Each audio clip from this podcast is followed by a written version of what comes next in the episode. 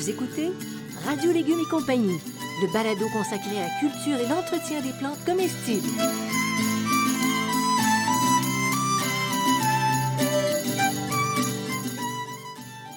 Laitue, Basilic, plantation, poivron, bleuet, pollinisation, haricots, arrosage, fraises, insectes ravageurs et maladies, concombres. fertilisation. Radio Légumes et compagnie, le balado qui vous dit tout pour cultiver et entretenir simplement les plantes comestibles de façon naturelle.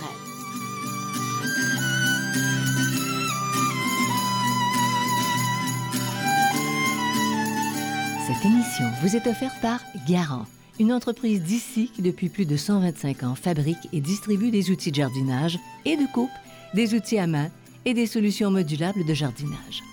La qualité des produits Garant est une référence aussi bien pour les particuliers que pour les professionnels. Garant vous propose des outils pratiques à haute performance qui rendront votre jardinage plus facile et encore plus agréable. En vente dans tous les bons centres horticoles et quincailleries.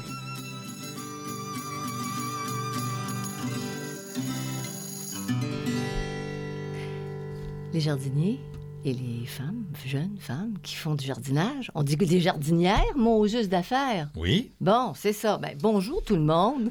Ben, bonjour tout le monde, Janine Ross, quelle montée de lait à matin. ben oui, c'est parce que tu dis bonjour jardiniers et jardinières. Ben oui, Ben oui, on est des jardinières. ben oui. Bon, et quand on donne le max de nous-mêmes au jardin en cultivant à planche, comme Oui. on dit au Québec, Oui. qu'est-ce que ça veut dire? Alors, cultiver à la planche, c'est pas exactement l'expression québécoise, c'est cultiver sur des planches. Et là, c'est pas des planches de bois, je vous explique tout ça. Parce que Bertrand, on a eu des discussions épiques. Oui, au début, on se comprenait pas quand je parlais de faire des planches de potager, puis que tu voyais des, Des- des potagers dans des boîtes en bois. Ce que je voulais pas. que tu voulais pas, puis ce que je voulais pas non plus. Mais comme quoi, dans un couple, il faut se parler, même quand on fait du jardinage. hein. Oui, Bertrand. Voilà. Alors, tu nous parles aujourd'hui euh, du potager en planche permanente. Oui, Là, permanente. à- D'abord, c'est une approche ancestrale. Hein. C'est pas, c'est pas d'hier. Ça fait très, très longtemps qu'on l'utilise. On pense même que les, les Égyptiens utilisaient cette technique-là. Là. Et donc, euh, je vais vous parler des planches permanentes, du potager en carré, puis du potager en butte, le fameux, les fameuses buttes. Là, on va, on va, on va, on va démêler tout ça. OK, donc trois concepts différents. Oui. Bon, mais, mais, mais qui s'appliquent à des petits jardins.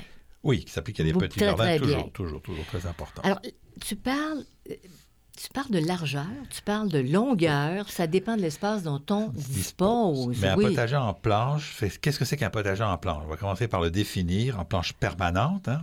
Le mot permanent est important et on va y revenir.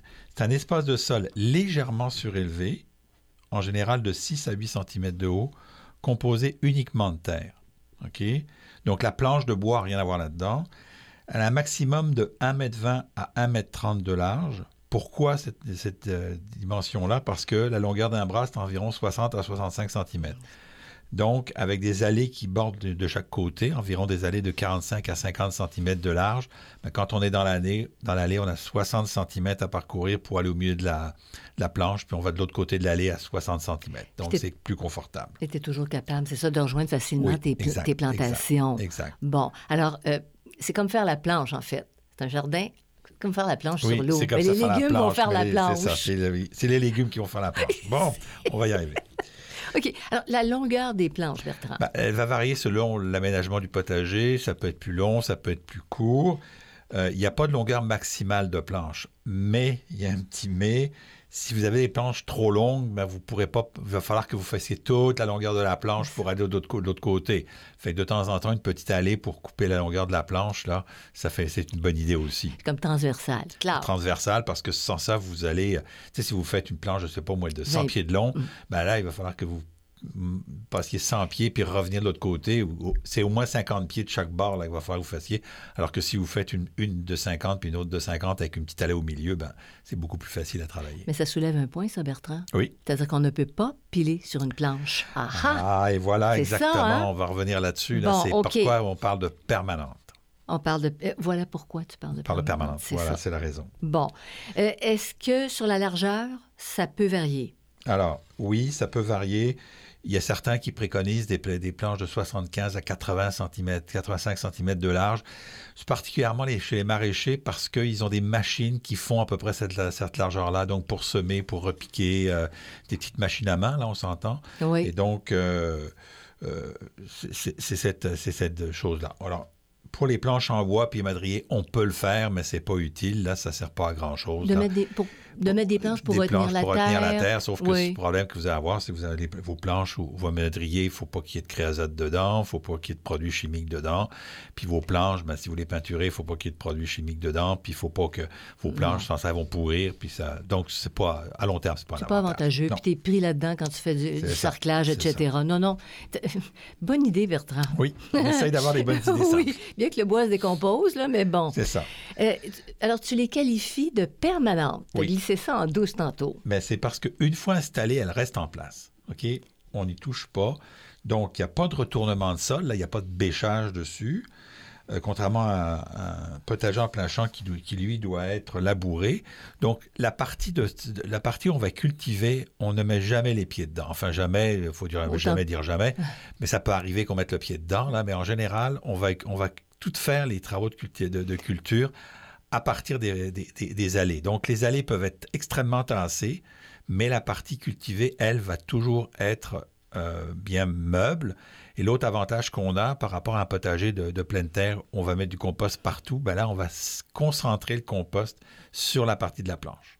Hein? Pour un point, c'est tout. Donc, tu gagnes. Oui, C'est-à-dire que tu n'en pas sur les sentiers. Et par exemple, nous, ici, ben, on a nos planches, et dans nos planches, on a du paillis qui n'est pas le même paillis. Je mets du paillis de 7 que je déconseille dans les planches, mais qui va très bien pour les allées. Bon, parfait. Voilà qui est clair. Alors, on pratique cette espèce d'approche, OK? Depuis combien de temps, ben, Depuis le Moyen Âge. Au Moyen Âge, ça, c'était vraiment quand on regarde les photos du Moyen Âge, si je peux dire ça comme ça, donc les tableaux de l'époque, on voit vraiment que les potagers en planche, on pense même que c'était l'Antiquité, mais cette technique-là va être vraiment formalisée, euh, théorisée presque au 19e siècle par les maraîchers parisiens qui vont, qui vont en faire. Et c'est eux qui vont exporter cette technique de la planche permanente vers l'Angleterre puis vers le monde anglo-saxon. Donc, avant la mécanisation à l'extrême des terres, il y avait cette méthode-là. Puis dans le fond, là, c'est bien agréable d'aller jardiner quand tu as des petits sentiers qui sont tapés, comme tu as dit, tassés, sur lesquels tu mets du paillis. Parce que quand c'est humide, où il n'y a plus, tu n'es pas dans la bouche jusqu'aux oreilles. Voilà, bon. ça. Euh, puis la terre reste meuble où tu as tes légumes. C'est ça. Bon. Maintenant, tu nous avais annoncé potager en carré. Oui. Bon, est-ce que c'est un quadrillé? Ben, un potager en carré, c'est en fin de compte, c'est un potager en planche. OK, c'est une planche, mais dont les, les dimensions sont limitées de 1,20 m sur 1,20 m. C'est une technique un peu particulière. Donc, au lieu de faire une planche, on va faire un carré, et donc il est 1m20 par 1m20. À l'intérieur du carré, on va découper ça en neuf morceaux, en neuf carreaux, puis chaque carreau va recevoir une plante. C'est populaire, ça, cette approche-là? C'est pas tellement populaire, là. C'est pas très, très populaire. Mais tu sais que ça peut donner des idées à des artistes, par exemple, ou des gens qui veulent faire d'une planche quelque chose d'artistique. c'est ça. Donc, chaque carré reçoit une plante. Les plantes, une plante à grand développement, je parle par exemple aux, zucchini, aux courgettes, ben là, on va laisser deux ou trois carreaux, là, parce que sans ça, si vous mettez ça dans un seul carreau, de, ça fait pas un gros carreau, là, ça marche pas. Et donc, on va privilégier surtout l'utilisation dans l'espace vertical, là, Donc, euh, c'est un peu dans ce sens-là. Mais attends, ça va... attends, dans l'espace vertical, ben, avec des, des, murets que tu, fais monter, qu'est-ce que tu veux des dire? Tuteurs, on va mettre des tuteurs, puis euh, des plantes, au lieu de prendre des plantes qui s'étalent. Je vais vous donner un exemple. Les cerises de terre. Les cerises de terre, ça, ça, devient très large. L'année dernière, j'ai essayé un truc, j'étais tuteuré. Ben, j'ai récolté autant de cerises de terre, mais elles étaient en hauteur. Donc, dans un partageur carré, on pourrait mettre une cerise de terre. Au, la, surface au sol est moins grande, elles sont en hauteur et ça fonctionne très bien. Puis c'est un peu comme les Chinois. Les Chinois ont, cette approche-là hein, de cultiver en hauteur ou. En c'est oui. ça. Mais sous question, l'ombre qu'une plante plus haute va générer sur l'autre suivant l'orientation du soleil. C'est ça. Le, potager en carré, c'est pas évident pour ça. Il faut, faut, faut, vraiment faire un petit plan, puis il faut, faut s'organiser, parce que c'est pas évident. Il faut que tu vois le parcours du soleil. Oui, c'est un petit peu, c'est un petit peu compliqué, là. OK. Mais c'est à considérer, mais en tout cas, ceux qui ont le goût de le faire, Oui, oui. c'est bien agréable. Alors, La différence, donc, euh, avec le potager en planche permanente. C'est une méthode qui est encore plus intensive. C'est très, très intensif. OK? Donc, ça va demander un peu plus de soins, mais c'est par contre bien adapté aux petites surfaces. Si vous avez une toute petite surface, ça va être parfait d'utiliser ça parce que sur une toute petite surface, comme c'est très intensif, vous allez pouvoir produire. Le fameux carré. Ouais. Et puis, c'est quoi les, les gros avantages du potager en carré? Ben, c'est une mise en culture d'une petite quantité de plantes. Hein. Vous pouvez, vous avez neuf carrés, vous pouvez mettre neuf plantes différentes, donc une grande diversité, une très très bonne rentabilité de l'espace parce que vous êtes très intensif, une rencontre plus étalée dans la saison parce que là, à ce moment-là, vous avez plus de variété, puis une économie de temps parce que vous avez moins de, moins de kilométrage à faire de vos planches. C'est un peu, un peu ça. Excuse-moi tes bottes de caoutchouc. C'est ça, laisse-moi les bottes de caoutchouc. Puis les inconvénients. Les, Ben, c'est une propagation plus facile des maladies. hein. Ça va, les maladies, les plantes sont un peu plus serrées, donc les plantes les des maladies.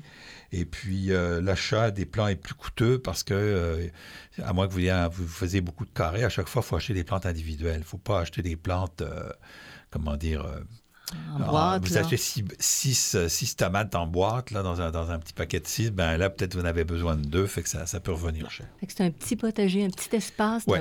Ça peut être bien, bien agréable quand même. Oui, oui. Et c'est en pleine terre. Oui, c'est ça. Bon. Euh, mise au point de cette technique-là en Occident, parce que les Chinois la pratiquent. Ben, tu sais, il la dans des pratique, petits, mais vraiment, la formalisation encore formalisée, c'est l'Américain Mel Bartholomew en 1976 qui va écrire un livre qui aujourd'hui est la Bible du, potager en carré où il va, il va expliquer tout ça. Il est mort récemment, là. Et euh, donc, il, va... euh, euh, il va tout con- concevoir ça. Effectivement, les, les- les- Chinois vont le faire, mais lui, il va le faire de manière beaucoup plus, beaucoup plus occidentale, disons. C'est ça, exactement. Bon. Alors voilà pour le potager en carré, puis on a fait le potager permanent, c'est-à-dire en planche. Voilà. Vous écoutez Radio Légumes et compagnie, le balado consacré à la culture et l'entretien des plantes comestibles.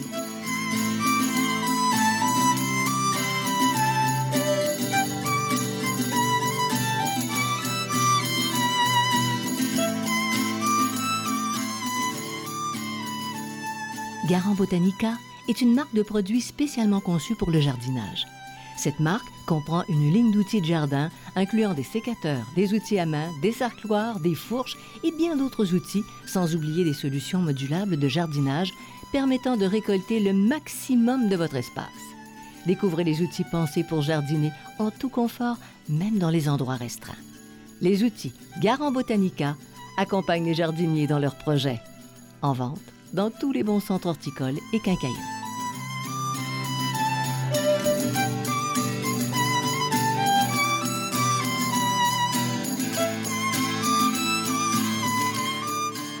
Vous écoutez Radio Légumes et compagnie, le balado consacré à la culture et l'entretien des plantes comestibles.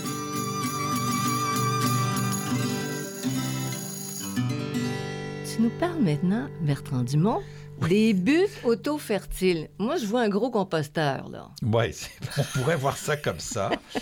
Alors, les fameuses buttes. Les fameuses buttes là, qui sont souvent associées là, avec euh, la permaculture.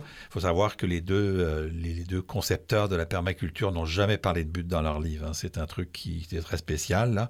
En réalité, les buttes, euh, ce qu'on appelle les buttes, d'abord, les buttes auto-fertiles, c'est un empilement de différents matériaux compostables en couches sur lesquels on rajoute du terreau. Ça, c'est la, la vraie définition de la butte au départ. En couche, je veux dire, c'est des strates? C'est des strates, c'est ça. C'est ce qu'on appelle la Hugelkultur. Excusez-moi mon accent allemand qui est pas très bon, parce que c'est un Autrichien, Sepp Holzer, en 1000 en 2007, qui a créé ça. Mais pour la petite histoire, il faut savoir qu'il a créé ces buttes-là dans un endroit forestier où il n'y avait pas de sol, il n'y avait pas de terreau, et donc il a utilisé ce qu'il avait pour le faire.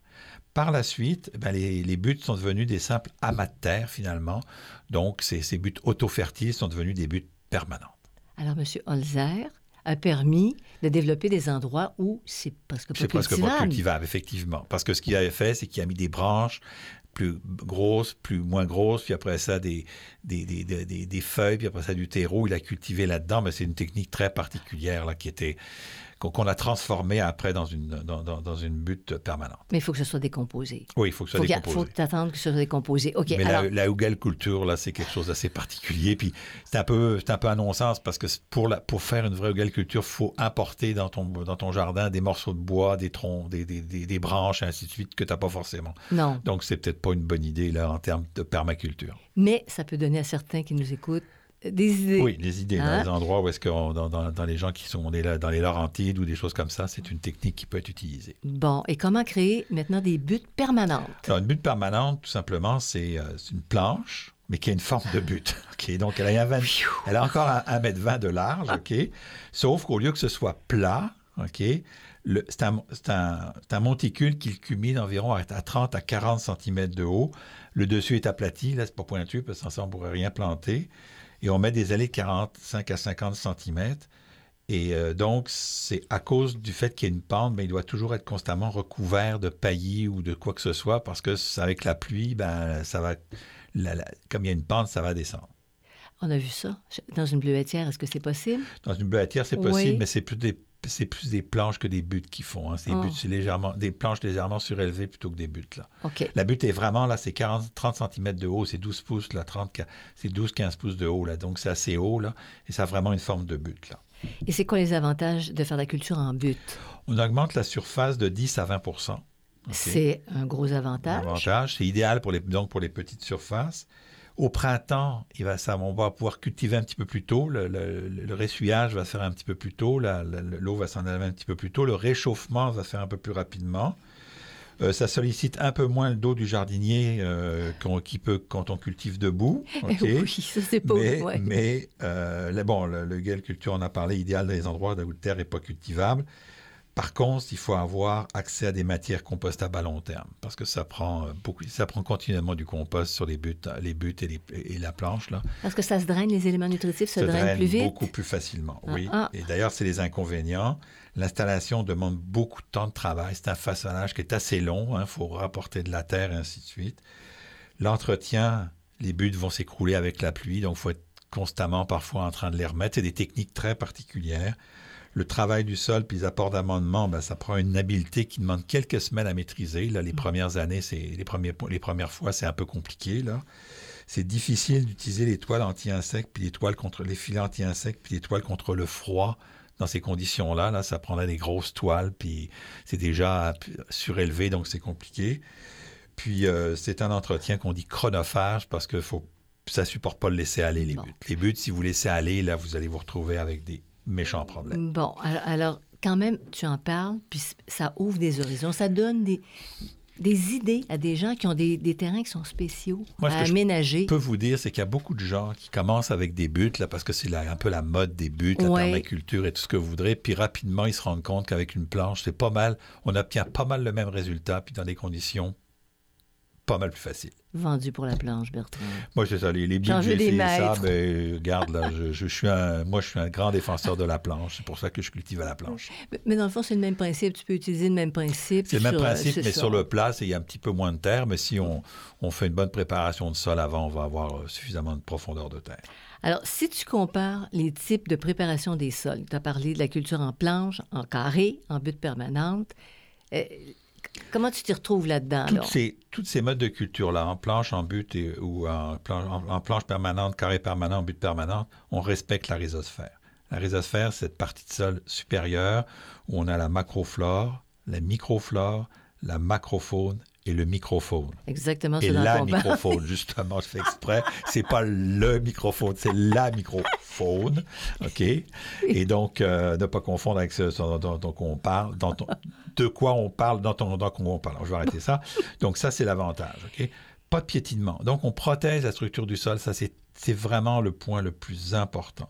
La matière, à ce moment-là, est convenablement dégradée parce qu'on a une, une rhizosphère qui est puissante, qui est forte. OK? Euh, on obtient des dans très la, bons... rhys- euh, Dans la rhizosphère, Bertrand, as toute la vie. Là. La rhizosphère, C'est- ça. C'est très, très vivant. c'est Tu as les des vers, tu as les, les mycorhizes, les, les, calam- les calamboles, les, euh, euh, pas les calamboles, les, les colamboles, les, euh, les, euh, les vers de terre, les bonnes bactéries, là, parce qu'il y a des bonnes bactéries, Oui. des bons virus, des bonnes bactéries, celles qui ne sont pas pathogènes. Donc, Tout ça, c'est une vie qui est très, très intense. Là, on considère que dans, dans, une, dans une cuillère à soupe de, de, de rhizosphère, on a à peu près 7 milliards de, de, de, micro, macro et tout ce que vous voulez, faune, flore et tout ce que vous voulez. Là. Fait que, ça fait des bons, de bons légumes. C'est ça qui fait la, la, force de la terre.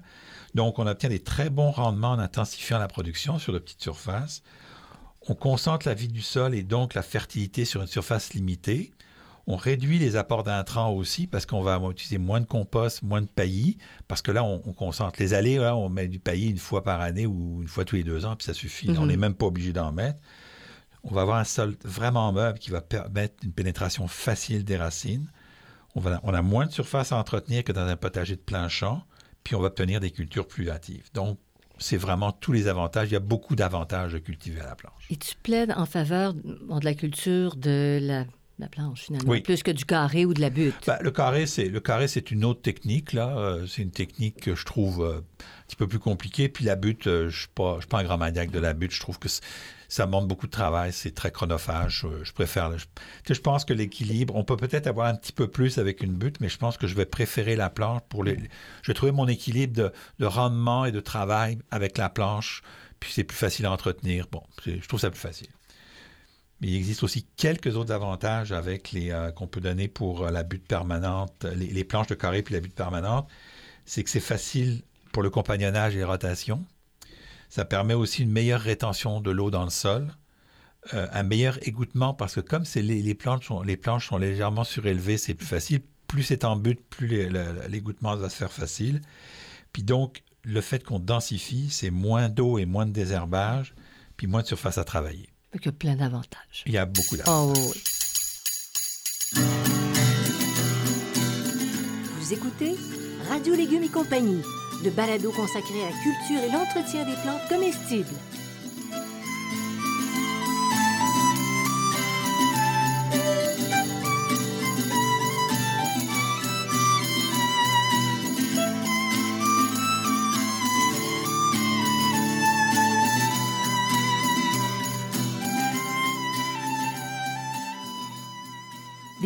Le dernier livre de Bertrand Dumont, Étonnante histoire de légumes et de fines herbes qui vous plonge au cœur de la formidable épopée de l'évolution des plantes comestibles. Ce livre tout à fait original est vendu en format papier en librairie ou sous forme numérique sur le web.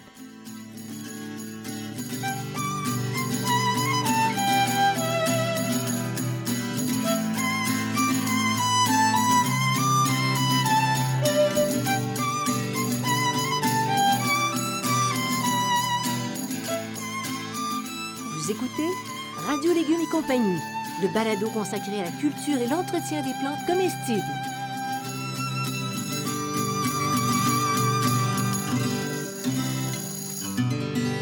Alors, Bertrand, comment on met en place un potager en planche ou en carré, si on n'a pas plus d'espace que ça? Ben, on définit la surface et les, allées. Hein, donc, on va définir les surfaces et les allées.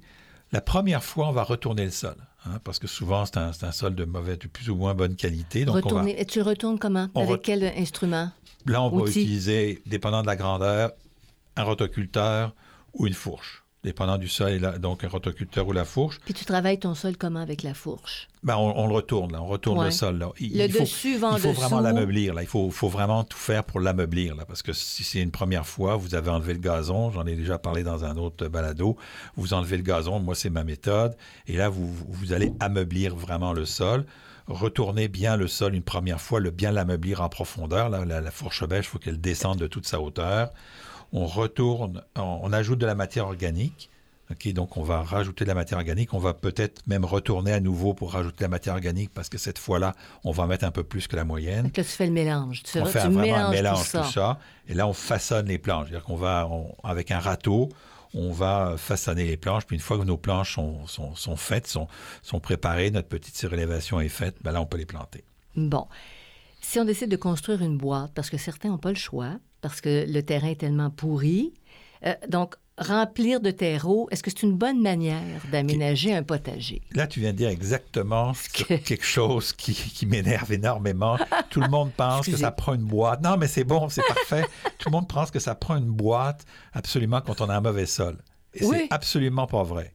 Ça, c'est un mythe transporté par un de mes collègues, OK? Donc, euh, ça, c'est un mythe. J'aime pas les mythes, mais là, je veux dire que c'est vraiment un truc qui n'a pas d'allure. Mais Bertrand, attends. Si- on a des racines de fou, Oui. Il y, a des, il y a des endroits où il y a eu des gros arbres, il y a des racines, il y a des racines. Est-ce que l'idée de la boîte pourrait justifier là-dedans? rien. Même pas? Non. Tu peux mettre de la terre par-dessus? Non. Si tu as des racines, tu fais- utilises plutôt des pots, ça va être beaucoup plus efficace. Parce que si tu as des racines, puis que tu laisses, tu fais ton potager en planche, les racines, elles vont remonter dans la bonne terre, puis à un moment donné, tu vas être envahi de racines. Si tu as un endroit avec beaucoup de racines, utilise des pota- fais ton potager en bac, surélevé ou en pot. En bac surélevé, ça, ça pourrait... C'est-à-dire que ton bac touche pas au sol ou ton bac touche au sol, mais il faut que tu mettes un, un Un géotextile géotextile. pour empêcher. OK, c'est ça. Donc c'est à ce moment-là, tu te fais une boîte que tu remplis de terre. On y vient. OK, pourquoi? OK. Ça, c'est un cas particulier. Oui, oui. Ce que je veux dire, c'est qu'il y a des cas particuliers où la boîte peut être intéressante. Mais dans beaucoup de cas, ce que je vois beaucoup passer sur Internet, c'est des boîtes. Euh, ce que je dis, c'est uniquement si le terrain est véritablement impropre à la culture ou contaminé. OK, là, vraiment, il faut le séparer. Si on a des maux d'eau, des mobilités réduites ou des problèmes euh, à jardiner, oui, OK, Puis tu peux même la monter assez haut. assez haute. Ce qu'il faut savoir, ce qu'on ne dit pas, c'est que, alors, effectivement, c'est beaucoup plus facile. Sauf que les boîtes remplies de terreau commercial, OK, je m'entends bien, là, on détruit les terres agricoles, les espaces naturels et les tourbières. On a eu cette discussion-là, toi et moi, cette semaine, Oui. Par rapport à des plans d'intérieur. Il y avait, ben, il y avait il y a peut-être euh, 35 ans, je ne sais pas quoi, les, les terreaux étaient très riches pour les plantes d'intérieur. Puis on dit, aujourd'hui, c'est plus ça. Et tu m'as répondu exactement la même affaire, c'est qu'on grattait On grattait, c'est ça? des, on- des- des Ah, terres bah, la, la agricoles. terre- la terre noire qu'on vendait, Oui. c'est qu'on grattait la terre agricole, ce qui, ce qui est presque interdit aujourd'hui. Ça prend des, énormes permis et tout ça parce qu'il y a la loi de la protection du, du territoire agricole, le CPTAQ. Donc, on détruit des, des terres agricoles, on détruit des espaces naturels, on détruit des tourbières. Les tourbières, bon, oui, on a beaucoup de tourbières au Québec, on n'en prend pas beaucoup, mais il faut quand même dire que ça, ça, ça va pomper dans les tourbières. C'est pas un énorme problème ici, mais dans certains pays, c'en est une. Pour tout ça, ça prend du pétrole pour traiter en sachet, transporter le matériel.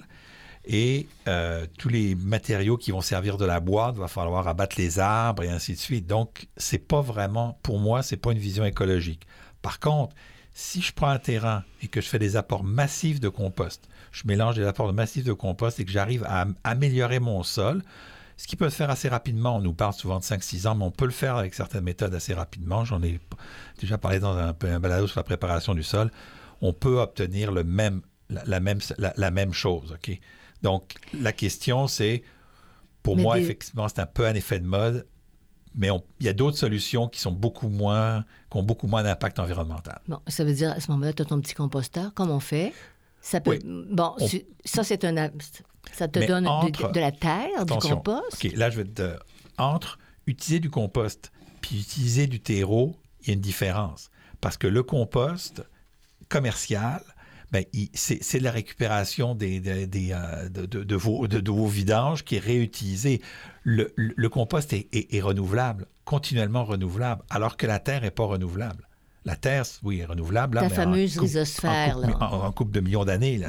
Non, mais je veux dire le terreau, là, le la terre qu'on prélève dans un champ, ça prend des, des millions d'années avant de se renouveler, alors que le, que le compost, c'est de la matière organique qu'on renouvelle, c'est-à-dire que c'est on, on prend des déchets qu'on transforme en compost, donc c'est renouvelable, c'est une matière qui est différente. Même si on les met en sachet. Même si on va les acheter, c'est moins pire que de la terre. C'est sûr que si on fait son propre compost puis on utilise son propre compost, oui, ça c'est une bonne idée aussi.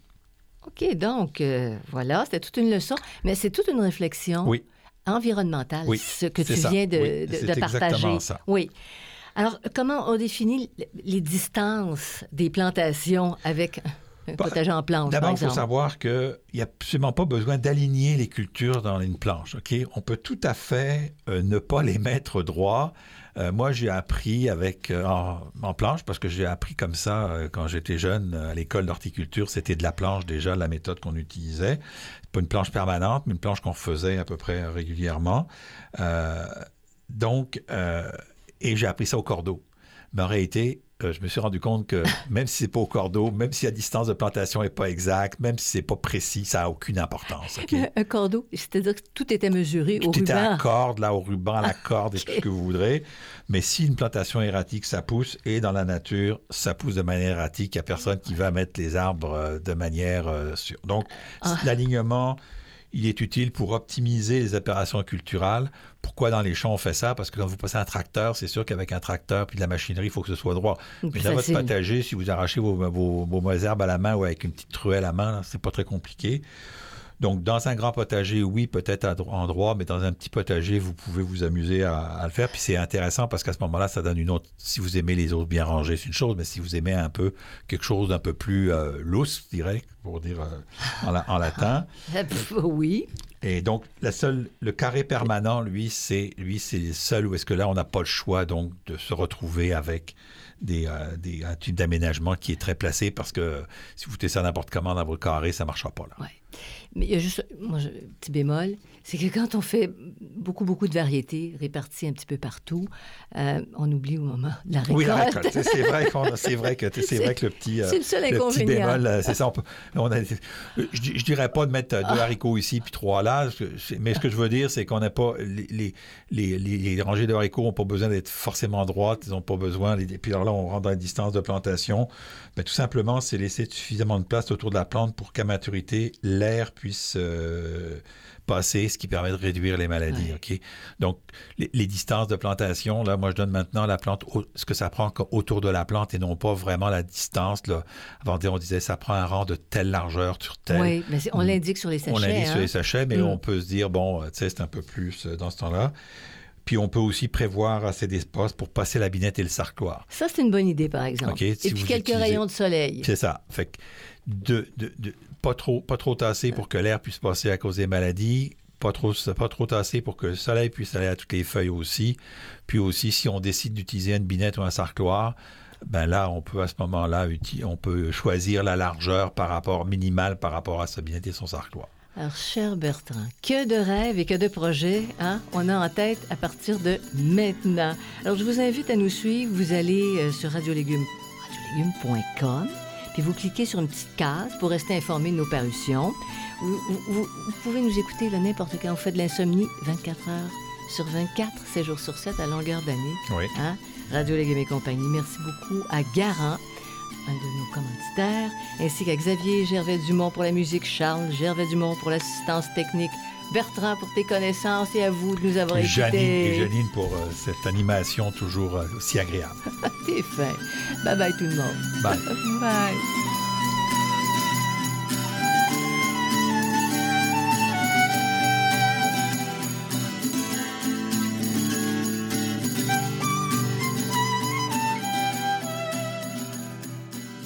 Vous écoutez Radio Légumes et compagnie, le balado consacré à la culture et l'entretien des plantes comestibles.